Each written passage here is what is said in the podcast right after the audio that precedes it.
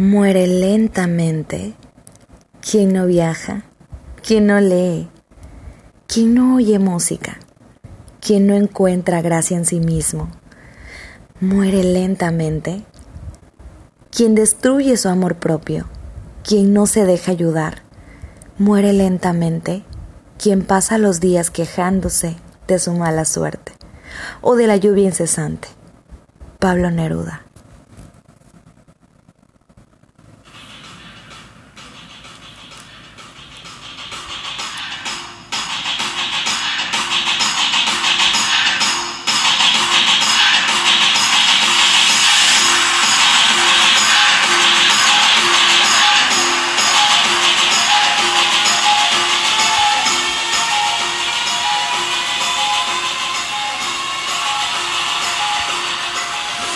Así de prendidos regresamos a nuestros episodios de RP para el corazón después de un largo tiempo, pero valió la pena porque ya les platicaré en qué he estado invirtiendo el tiempo y las horas que sacrifico.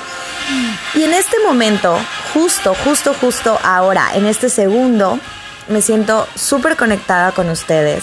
Y no importa en qué momento me escuchen, seguro van a sentir esta conexión que estoy experimentando sin ponerme mística ni esotérica ni nada.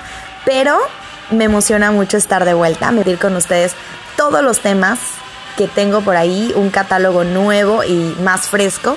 Pero bueno, no les voy a hacer tanto comercial. Hoy vamos a hablar de un tema bastante interesante y empecé con este poema que a mí en lo personal me encanta, búsquenlo en, en googleenlo, es de Pablo Neruda y se llama Muere lentamente. Y bueno, precisamente porque vamos a hablar de, de la muerte en vida, de cuando vas agonizando, pero por decisión propia. Y bueno, resulta que he escuchado muchísimo, pero muchísimo la frase, es que ya estoy grande. No sé si les ha pasado, pero al menos en el trabajo la escucho todo el tiempo de, no, yo ya no me puedo poner esa ropa porque ya estoy grande. No es que yo ya no puedo salir tanto porque ya estoy grande. No es que yo ya no me puedo este, ir con mis amigas porque ya estoy grande. Eh, y yo creo que esta frase de ya estoy grande realmente es un pretexto para vivir de una manera más aburrida y más lenta y más desde la comodidad, desde el confort, tal vez me atrevo a decir. Y resulta que cuando yo escucho una persona que dice, es que ya estoy grande, y aparte lo dicen con una voz así como un poco eh, temblorosa, ¿no? Como dándole más énfasis y más drama, como de, es que ya estoy grande. Bueno, no se las puedo hacer porque la neta no me sale. El punto aquí es que me matan toda la ilusión, todas las expectativas, todas las ganas de las edades y de los números y de las etapas venideras.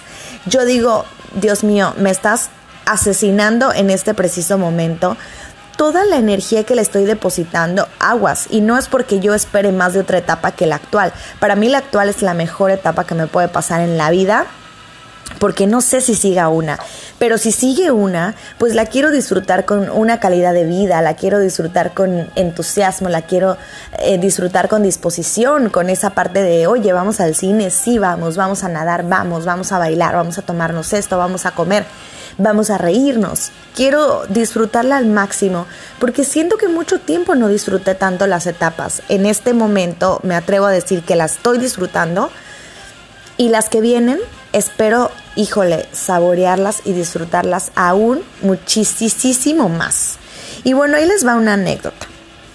Resulta que no, no les voy a decir qué, porque no quiero que se les quede en la, mente, en la mente eso, pero resulta que me compré algo que me gustaba mucho y que a lo mejor mm, ah, no, nunca me hubiera atrevido a comprármelo. Bueno, sí les voy a decir, resulta que me compré hace un año más o menos unos tenis que me encantaron y en todos lados a los que fui me los chulearon muchísimo y los disfruté y los amé tanto. Y no por la cuestión material, sino porque tienen, porque todavía los tengo, unos colores pastel increíbles y, y me siento tan cómoda con ellos. Pero resulta que un día los lavé y los dejé en el porche. Entonces llega mi hermano a mi casa, que a lo mejor va a escuchar este audio y va a saber que es él, pero bueno, no importa. Resulta que llega y me dice, ¿y esos tenis? Y obviamente pues yo le contesté, pues qué, ¿y qué tiene, no? Y ya me dice, ay, Cintia, es que ya estás grande. Y yo dije, oh my God. O sea, mi hermano que yo le llevo cuatro años, que yo soy más grande que él, que yo debería tener esa mentalidad de aburrida y de eh, gris. No, resulta que él a sus 25 años ya determina que es grande, que es chico, que no debes usar a determinada edad, qué colores no, qué forma de tenis. O sea, a lo mejor él esperaba que yo usara unos flats de esos de flequitos de una marca que no, no voy a decir. Pero bueno, el punto es que mucha gente se siente grande todo el tiempo.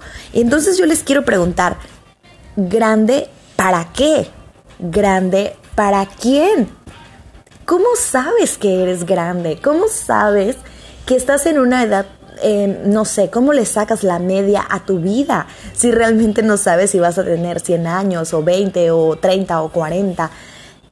¿Por qué nos gusta encasillarnos en números y nos gusta medirlo todo y cuantificarlo todo? Y, vamos a, ir desmenuzando el tema. Por ejemplo, eh, no sé, cuando tienes una pareja y, y es de, oye, es que te quiero mucho y te amo y demás, pero ¿cuánto? Entonces, inconscientemente siempre está como esa pregunta. Terminas con una persona y, le estás platicando a tu amiga, al familiar o a la tía o a quien sea y le dices, no, pues es que ya terminamos. Y la primera pregunta no es, oye, pero fuiste feliz, aprendiste algo en esa relación, eh, te vas satisfecha, no sé, alguna pregunta así, ¿no? No, la pregunta siempre es, ¿cuánto tiempo duraron? Y, y tú piensas, ¿Y eso qué? O sea, porque la gente está tan acostumbrada a determinar, ah, bueno, si duraron dos meses, ah, se te va a pasar rápido y, no fue nada, apenas si lo conociste, la conociste. Pero si duraron ocho años, híjole, sí está bien fuerte, ¿eh? Igual y regresan, o sea, como que todo lo van a cuantificar, cuando en realidad, pues es de otra, es, es muy distinto, ¿no? Puedes conocer en dos meses una persona con la que te la pases increíble y puedes estar 10, 30, 40 que sea gris y aburrida y, no te genera absolutamente nada. Entonces, volvemos a lo mismo. Todo nos gusta cuantificarlo. Cuando somos niños, nos, nos condicionan al, al, cariño si tenemos buenas calificaciones. Somos un buen ser humano si tenemos buenas calificaciones. Ahí es el mejor de la clase ay, es el mejor de la familia, es mejor que los hermanos, que los primos. O sea, entre mamás nunca se preguntan esta parte de, yo las he escuchado, ¿eh? Nunca se preguntan esta parte de, oye, y, tu hijo está sano, es feliz, vive en paz, es apasionado de la vida, eh, ¿qué le gusta? ¿Qué le gusta hacer? No sé. Siempre la plática radica en, oye, pero va bien en la escuela, híjole, pues me reprobó tantas materias. No, el mío es buenísimo, tiene diplomas, tiene esto. Y, nos enseñan a que, a, que vales por el número, cuando en realidad hay una frase que dice, bueno, puedes ser inteligente en, en, la escuela de manera académica, pero eso no significa que vas a ser inteligente para la vida. Eso no significa que tienes inteligencia emocional, herramientas, etcétera, ¿no? Pero bueno, no quiero salirme del tema. Estoy hablando de la cuantificación cuando somos niños sucede esto. Bueno, cuando somos adolescentes, todo está condicionado y todo radica y todo se mueve en el peso. O sea, la plática entre mujeres, entre quien se da, es, oye, pero, pero ¿cuánto pesas? Es que subí tanto, es que bajé tanto, es que mido tanto, es que soy talla tal, es que, híjole, la medida, la talla y el peso radica y nos envuelve tanto que dices, a ver, ¿por qué nos convertimos en un número, no? Cuando somos más grandes, seguimos todavía con los números sobre nosotros. La edad, que no se te vaya a ir el tren, que la, la, el reloj biológico, cuánto dinero tienes en el banco, cuánto te costó el coche, cuánto te costó la casa, cuánto tiempo duraste con el novio. Vuelvo a lo mismo. Eh, eres una matrícula para entrar a la universidad, eres una matrícula para estar en un trabajo. Número, número, número, número a mí, en lo personal, se me hace naquísimo hablar de números. Cuando alguien te dice es que compré una casa y me costó tantos mil pesos, híjole, ya pierde el verdadero valor de que compraste un lugar que va a ser tu hogar, de que compraste un lugar de que vas a, vas a, decorarlo y va a llegar tu familia y lo vas a compartir y toda la esencia que envuelve esta, esta acción y esta situación híjole, lo, lo, lo, ¿cómo se le puede decir? Lo nublas con, con, cuando le pones números a algo que realmente no es cuantificable, ¿no? Así sean millones y millones de pesos y dólares y etcétera, no es cuantificable. Entonces, volvemos al, al, número, al número, volvemos al tema de los números. Siempre nos estamos condicionando, siempre nos estamos cuantificando. Y bueno, es precisamente ese el tema de hoy. Porque resulta que el 10 de marzo, hace unos días, ya subí oficialmente al tercer piso y la verdad es que tenía tantas expectativas de esta edad, tengo tantas expectativas de, esta edad, de este momento, porque este es otro tema, pero de dos años para, para la fecha he sido mucho más satisfecha, mucho más conforme conmigo, con mi cuerpo, con mi carácter, con mis relaciones, con mis acciones, con mi talento, con mi destreza, etc. Entonces, llevo algo de tiempo trabajándolo, que, trabajándolo, que ahorita obviamente es como, híjole, lo quiero disfrutar al máximo al máximo y después de haber estado enferma, eh, que tampoco es el tema, no quiero desviarme de, con algo negativo, no tienen idea cómo disfruté que llegara ese día. Aparte de que estuve súper consentida, pero disfruté tanto, tanto, tanto, porque es como si, es como un regalo que te habías prometido cuando tú eras niño, cuando tú eras niña, y llegas a esa edad y es como, sí, sí me siento plena como imaginé que sería. Sí, sí, me faltan muchísimas cosas por lograr y tener, pero lo quiero disfrutar, quiero disfrutar el proceso. Ah, bueno, resulta que ese día yo estaba muy contenta y de repente me felicita una conocida y me dice, felicidades, eh, ¿cuántos años cumples? Y yo le digo, 30, muy contenta, ¿no? Emocionada, este, efusiva. Y ella me dice, ay, ¿y qué se siente? Y yo, súper chingón. Y ella, en serio, cabe mencionar que esta persona tiene 25 años, o sea, nos llevamos 5, pero em, no sé, a lo mejor ella lo ve como muy lejano, no, muy cercano, no sé. El punto es que le aterra.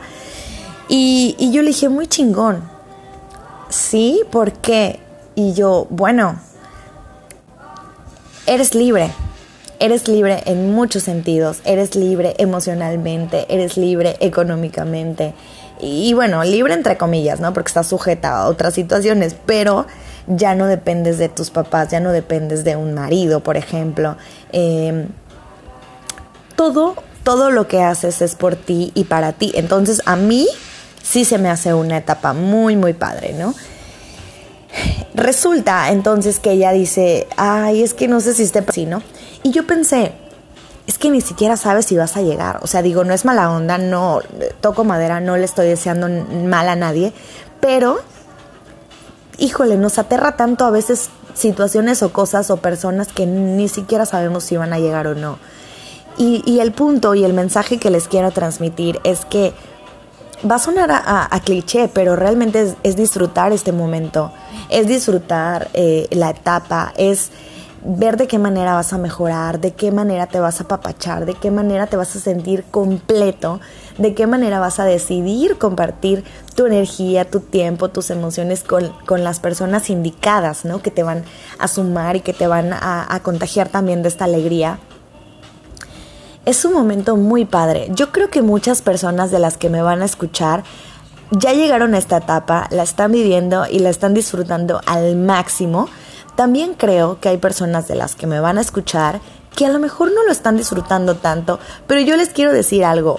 Mira, libérense de todo lo que la gente espera que suceda en su vida, porque al final del día pues es tu vida.